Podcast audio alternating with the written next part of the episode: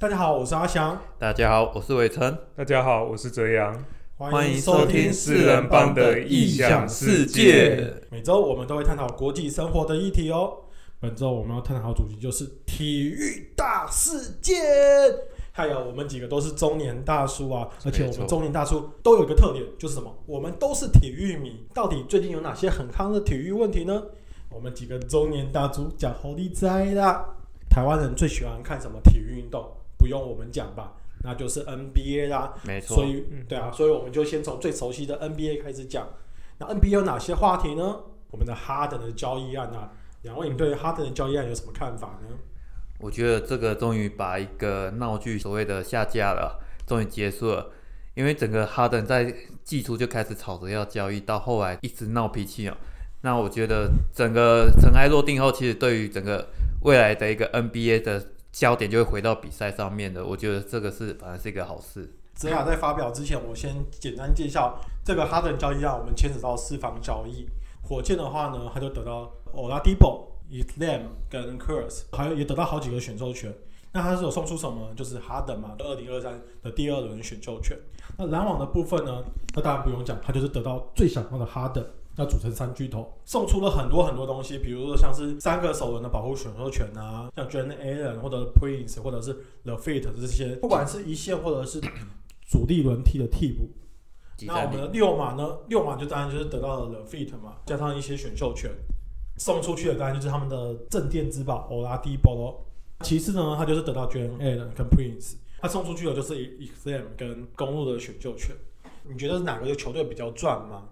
比较赚的话，目前大致上的方向来讲，大家都是认为骑士比较赚，因为骑士拿到的球员是比较多啦，主要是他们有拿到 A 人，重点是还有非常多的选秀权。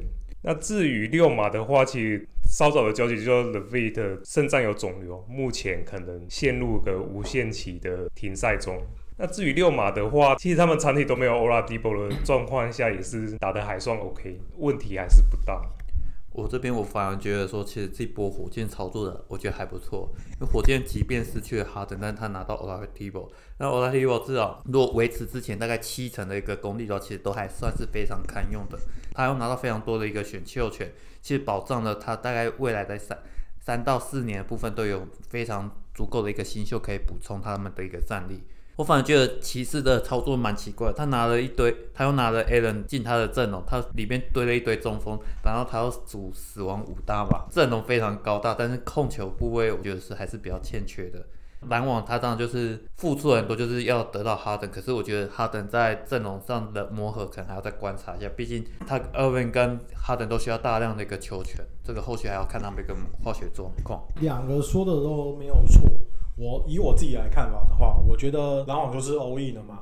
我如果得到哈登，我可以出 Big Three，NBA 就是抱团，抱完团之后就会有人来投靠，就有机会冠军。这是篮网的最先的想法，所以他为了等到哈登，他必须要送出这么多算是主力或者主力轮轮替的球员。那至于六马的部分，我只能说六马这波不赚也不赔。很多人就说六马得到了 Feed 纯赚嘛。可是，毕竟 The 跟 Oladipo 还是有一段小小的差距嘛。六马为什么要把 Oladipo 送出去？因为 Oladipo 他也不想续约，那就就是就跟当时的马刺要送出 k a r a n e 的道理是一样。你要赶快在他不续约之前得到一些球员来巩固自己未来的基石。那骑士的部分，他把他的控位送出去，虽然骑士这两年也选了两三支的控位，打的好像也都普通。对，打的就是普通，还还是很年轻，可能二二二三的 extent。交易出去的话，其实对他的那培养的耐心已经不够了，所以把他送出去。这波来看的话，最喜欢篮网的交易。现在 NBA 是抱团时代，能组成 Big Three 就会有人来抱团。我觉得反而篮网现在这波操作，他就是要赌。我不知道两位你会不会这样觉得呢？篮网的话，当然想象说他的想法也是有他一定的道理。我们先说超早的比赛好了，等汉杜兰特合攻了七十多分。而且哈登还大伤员，但是目前最大的问题是 KI 何时回队，或者是说他回队之后会有什么变化，这个还需要再去做一些一些探讨。因为他就是比较明显的气氛在嘛，对不对？说到这个，就我觉得这就是对于这个交易的一个原因点，因为就是因为 KI 现在一直在敌对，这些因素很多。那篮网为了保持他阵容的强悍，所以他为什么要把哈登交易过来的原因，我觉得受到 KI 的影响也是比较大。因为大家也知道哈登版要去七六人嘛，可是后为什么后来篮网变得要积极交易的原因，也是我觉得 KI 也是占了蛮大的因素吧。篮网他现在把中锋也都送出去，其实他篮网他的内线其实是一个还蛮明显的一个洞。对，内线和替补是差蛮多的。的确，现在的一个趋势是抱团。那当然进入季后赛后，关键时刻在球星的一个影响力是非常大的。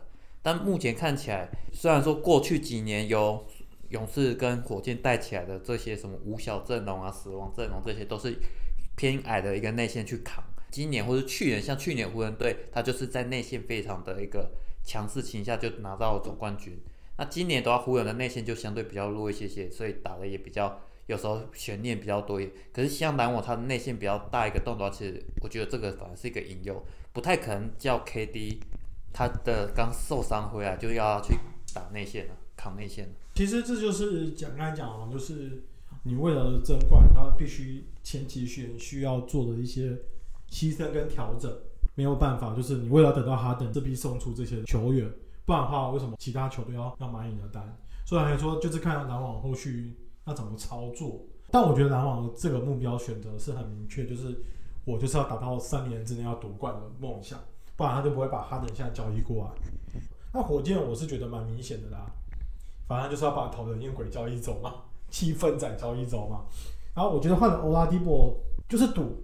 欧拉会不会留下？因为欧拉也是到期约嘛。嗯，对。对啊，欧拉加庄沃这个阵容加 Chris Wood，其实目前来看，我觉得好像也是蛮不错，蛮不错的阵容。对，加 X Land，他其实就是有一些未来性蛮好的一些球员。那我就是看怎么去做培养，球队就是赌他的未来性嘛。就是跟就像我讲的嘛，马斯那时候交易也是一样，为什么要把可爱交易走？可爱那些交易走？没有办法，他就不要留嘛，他就是今年就要走了，他就是死不跟你签约了，你一定要把他交易走。那交易走的话，就是看你手上能拿到哪些筹码，这就是 NBA 的球球员交易。你不可能说什么，呃，我我又可以留下可爱，我又可以交易到很多球员来。NBA 就是一个很现实的交易，我就是要夺冠，我就要牺牲，然后去抱团去吸引人。那火箭就是我要我要重建，我要是去选一些我自己可以的球员。然后骑士也一样，六马也是，六马为什么要交易？他就跟哈登一样，哈登不想留，瓦哈蒂博不想留，那六马就势必要交易，交易把瓦哈蒂博交易走，甚至还有利用价值哦，换一个他觉得自己不错，可以在做做球队，不要说其实，算是一些主要轮替的一些球员的方向。回到刚才讲 KI 的离队，KI 的不确定因素，KI 现在最常容易不价而变，这件事你们两位有什么看法呢？其实我觉得现在哦，球队对于这种头牌球星或大牌球星啊的一个管控啊，非常的宽松啊，那变成说球员的那个意识抬头，是让整个管理上都非常的不容易。那再加上最近其实大家都知道那个美国疫情啊非常严重啊，我上个礼拜看，现在美国大概有两千三百万人是确诊的，死了三十万吧，我记得。对，两千三百万人确诊等于你看一个台湾。的所有人口都确诊了，所以代表美国的疫情是非常重，十几个人就有一个人确诊的形象。就像哈登啊，或 KI，他们都很喜欢跑趴的。其实对于整个比赛的，包括像 NBA 的一个生态，我觉得都不是很好。那雅雅，你觉得呢？若是以 KI 来讲，其实现在塞尔提克他的声音就蛮多了。应该是说他一直的以来，从骑士、塞尔提克到目前篮网，爵士的声音一直都是属于最大声的那一种。气氛仔。至于说就是大家讨论到的，就是一些球员，比如说呃，可能就是缺席或怎么样的话，目前 NBA 风气此风不可长。就像我们讲的，其实我们三个都是中年大叔，都是贵古见金派。我我可没有，我可没有，我可没有，我可没有。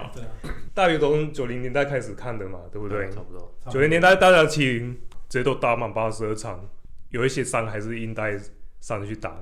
其实大家也是看的蛮热血的，就像你，比如说，如果以现现金来看的话，大家花钱进去但现在不能进场的啊。但是你如果去看比赛的观众，他会觉得说，哎、我看个比赛就是要看球星之类的。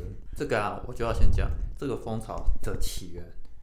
我觉得要从马刺开始讲起因为他从轮休制度开始养成大家有轮休的那个概念以后，现在后很多球员他不想上就说炸伤，就说哦我自己哪里不舒服就不上了，变成说哦这个变成一个恶性结，就变成大家好好只要有一点受伤，为了保护自己，为了保护自己的合约价值。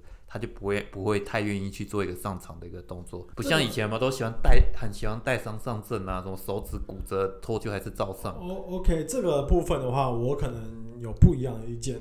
我觉得这这个东西是两个不一样的说法，一个就是不嫁离别，像 NBA 很喜欢，就是因为我自己个人的私人的原因，我就不去打这支球赛，跟你轮休是不一样，轮休是球团决定的，跟你个人是比较没什么关系。Popo 会有这个做法是，他前一年为了拼季后赛第一名的席次，在季末的时候，丹肯跟举诺比就受伤，就季后赛第一轮被灰熊老拔掉了，因为就因为举诺比跟丹肯都受伤，可能第一轮的时候还缺席一两场，然后后面还都是带伤上阵，但打不好。为了见此之后，他们开始做轮休制度，这当然也被 NBA 就批评过，然后轮休制度，所以现在会有一些轮休制度的奖惩或办法，跟现在 NBA 所谓的不架不打，这个是不一样的东西。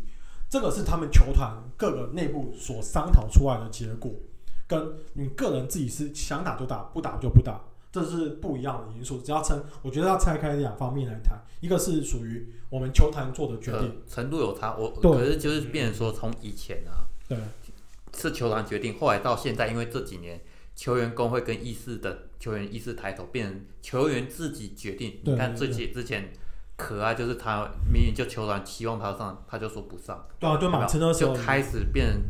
我不是说怪罪马刺，而是说这个从一开始为了保护球员的健康，后来变成因为球员意识的上升。可是我觉得现在已经演变到有点病态，就是我今天可能哪里，你知道运动员其实大大小小的伤其实很容易出现，那很容易有一些酸痛，但很多最近的球星可能就因会因为说，哎、我今天可能不太舒服，我就不跟球团说我今天不想上了。对。那甚至像 KI 就是很夸张，没有理由就离队，这真的是非常的恶劣。对，这我觉得这就是有差别，就是球团他会在你一定的伤势之内决定你要不要上场。NBA 每个球员都一定有伤，只是为什么他决定你要不要打，是因为他决定你的伤可能会不会继续累积。比如说像背靠背的比赛，就是连打两场，你这样打他很容易就受伤，所以他决定你不让你参加这打这个比赛。当然，在 NBA 现在有做一些惩罚机制，可是现在 NBA 对于所谓的个人私人因素的球员，他没有去做惩戒，最麻烦的，因为球团没办法控制他，球员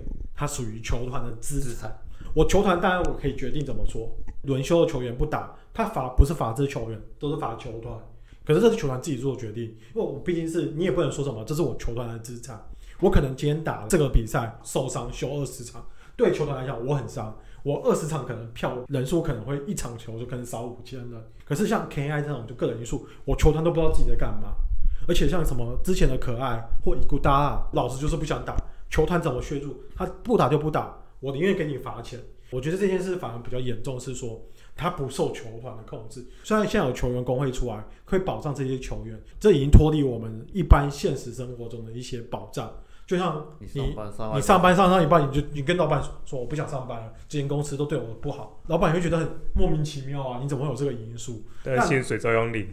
对，薪水照样，但如果你今天老板叫你不要来上班，我就是我们没有钱，你就是给我放五薪假两天，政府可以去罚这个老这个球团，那就是政府跟球团之间，政府跟这个企业之间的事情。可是这毕竟是属于企业，付你钱的是这个企业嘛，就跟球员一样啊，不听球团的，在合理的范围之上不听球团的，这才是现在 NBA 最麻烦的地方。球员工会太太强势，那变成导致现在这些球员不会像九零年代，因为他球员工会没那么强，所以他们毕竟还是听球团的，毕竟是球球团付你薪水，那你必须要踢球团的，球团叫你怎么做不做，那你不做你就跟球团打好你要离队嘛，球团也不希望你上去打的也是意兴阑珊或什么之类的。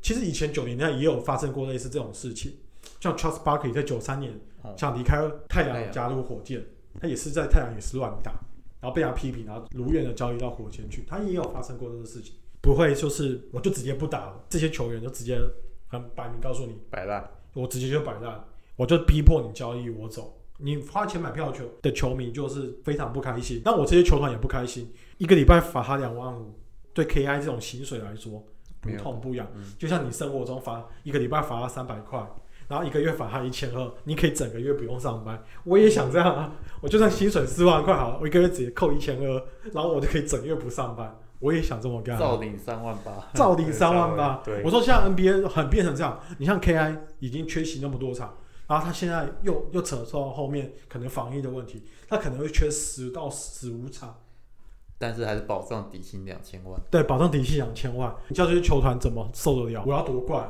然后你这些球员就不打。然后只是因为一些你个人的信教或者是一些政治上的问题或什么的，对？那我火箭也一样啊，火箭那时候不是哈登季前赛的时候也不是不想打嘛，他好像也没有参加训练营。对，训练营啊，但火箭寄出罚款啊，那哈登不得已，他就说上去打啊、NBA，我觉得现在真的是要对这些球员寄出很严重的惩处，不然这些球员根本罚款都不怕。对这些球团来讲，我就不相信这些球员不不敢打。以现在罚球团的方式去罚这些球员，对这些球员不痛不痒啊。而且这些头大那个所谓的头号球星啊，带头这样子啊，其实会让整个风气不好。下面的有样学样，我真的觉得此风不可长啊。对啊，你看那时候可爱，可爱的时候不打，然后隔年伊古拉就是学他不打，一连串会爆发的事情出来，就跟你在职场一样，你要有职业道德。那顺便补充一下，好像上个礼拜西门是不是也是自己雇了司机，然后就跑回去了？对啊，那就是反对对，这也蛮夸张的。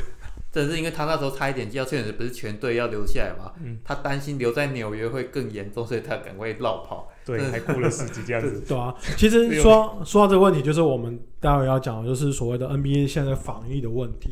像 NBA，你看，就是西门怕被感染，然后自己跑回去，算是白目吧？这真的是一个很白目的做，但这次联盟好像没有打算罚他哦，做了很多防疫措施，可是这些球员都不遵守。你觉得这些 NBA 现在防疫如何？那联盟会有哪些作为才比较好？每个礼拜都有球员确诊，不要不是球员，是整支球队都会有确诊，而且不管是球员或工作人员，而且这越来越严重。有曾经想过想过要不要去停赛，虽然我个人是支持停赛个两三个礼拜，可是问题是 NBA 为了转播权不愿意停赛。那你觉得 NBA 现在防疫如何？那要怎么去做改进？其实我觉得，如果再回到像以前迪士尼园区在做一个泡泡联盟，我觉得基会不大，因为大家都需要赞助商去做一个广告部分，在各自的一个球场打会有他的球场赞助的部分，球团也要经营嘛，毕竟你看大家最近这几年薪资大爆炸，对？每一支头号球星都三四千万的球员球团，他们支出这么多钱，转播金，如果说接下来收视率又不太好情形下，其实势必隔两三年后，搞不好转播金还会下滑，重新协谈。那这个东西真的很难讲。那疫情不用，我也赞成，大概休个到一个月至两个月，让整个疫情比较稳定了以后，再来复赛，我觉得相是相对比较。不过这时候就好像会卡到美国其他四大联赛的赛程，对不对？呃，对，其实棒球就是三月开季，每次足球就是二月会打最后的超级杯决赛。因为像去年就是因为跟好像跟棒球重叠，所以收视率差很多，延赛呃也没有棒球，其实后来八月还九月才打这样子。哦，对，因为其实我觉得收视率差跟疫情比较还是有关系啦。很多球星没有去打泡泡赛，毕竟在泡泡赛里面他就是临时打，所以他的张力强度没有到真的特别强，所以就会变成他的收视会降，这也是其中原因啦。因为我觉得去年也美国很多事情啊，像 BLM 的运动啊这些，还有什么 Me Too 运动，其实都像 NBA 球星很多都站出来发声，其实都模糊了所谓比赛的焦点，这个可能对收视率也都有比较大一个影响。对啊，那雅雅你认为呢？我认为说，其实两位讲的就是说，呃，先等疫情稳定，我们再继续看。但目前的方案是倾向于就是延赛嘛。如果一个队队友确诊，那我们就先延赛。那延赛到什么地步还不知道。以 NBA 的防疫，我个人是认为还是以球员他的私生活会比较重要。因为 NBA 的防疫来讲的话，哎，现在都已经禁止观众入场。那你现在下场的话，你就要戴口罩。那你真正在场上打球的话，算是也没有到就是所谓的某的社交距离。哦我这个我补充一下，就是 NBA 现在其实防疫啊，我算是正正常规则去做。NBA 现在抓就是很严，就是如果你是客队，你到旅馆之后是不能出门的。NBA 的规定哦。至于为什么会去开轰趴，那我就不知道这这些球员到底怎么做的。因为 NBA 是规定你不准出门哦，你尤其是客队，你在休息室开会不能超过十分钟。你到场地之后，你要必须全程戴口罩。如果你是在场上球员的话，暂停之后，你需要在另外一个就隔算是一一区让他自己休息，不用戴口罩的区域。其实 NBA 这方面其实是抓蛮紧的，但我觉得我蛮认同刚雅雅这样讲的，就是这些球员完全都不甩 NBA。